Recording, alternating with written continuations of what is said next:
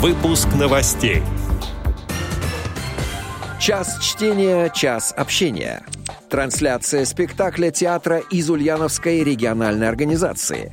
Екатеринбургское предприятие ВОЗ вошло в перечень получателей гранта. Далее об этом подробно в студии Алишер Канаев. Здравствуйте. Здравствуйте.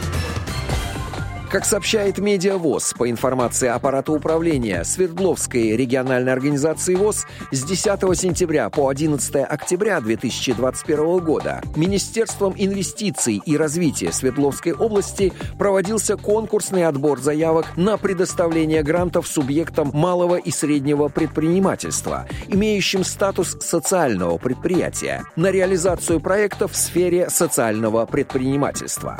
Данный конкурс проходил в рамках регионального проекта создания условий для легкого старта и комфортного ведения бизнеса, входящего в состав национального проекта «Малое и среднее предпринимательство» и поддержка индивидуальной предпринимательской инициативы. По итогам решения конкурсной комиссии Екатеринбургское предприятие Всероссийского общества слепых ООПК «Эпос» вошло в перечень получателей гранта в 2021 году.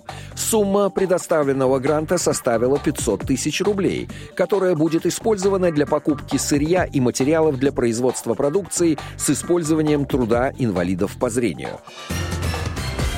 В этот четверг, 11 ноября 2021 года, на голосовом портале Team Talk КСРК ВОЗ в комнате «Малый зал» КСРК ВОЗ и во ВКонтакте подразделения культуры КСРК ВОЗ в 14.00 по Москве. В рамках Всероссийского дистанционного фестиваля самодеятельных театров ВОЗ «Пространство равных возможностей» состоится трансляция радиоспектакля самодеятельного театра из Ульяновской региональной организации ВОЗ «Медведь» Антон Антона Павловича Чехова «Шутка-комедия в одном действии». Руководитель и режиссер-постановщик, заслуженный артист Российской Федерации Михаил Николаевич Петров.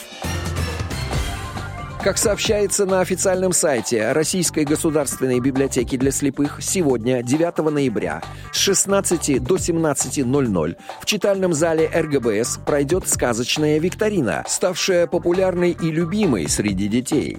Час чтения, час общения. В этот раз сотрудники библиотеки познакомят ребят с историческими сказками Алексея Толстого, Виталия Губарева, Алексея Винокурова и других писателей. Общение с юным читателем происходит следующим образом. Когда звонит ребенок, библиотекарь знакомится с ним, предлагает на выбор сказку в зависимости от возрастной категории. 10-14 лет, 6-9 лет или меньше 5 лет. Далее он выбирает сказку, и библиотекарь ее читает.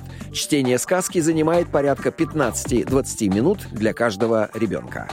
Отдел новостей «Радио ВОЗ» приглашает к сотрудничеству региональной организации. Наш адрес новости собака радиовоз.ру. В студии был Алишер Канаев. До встречи на «Радио ВОЗ».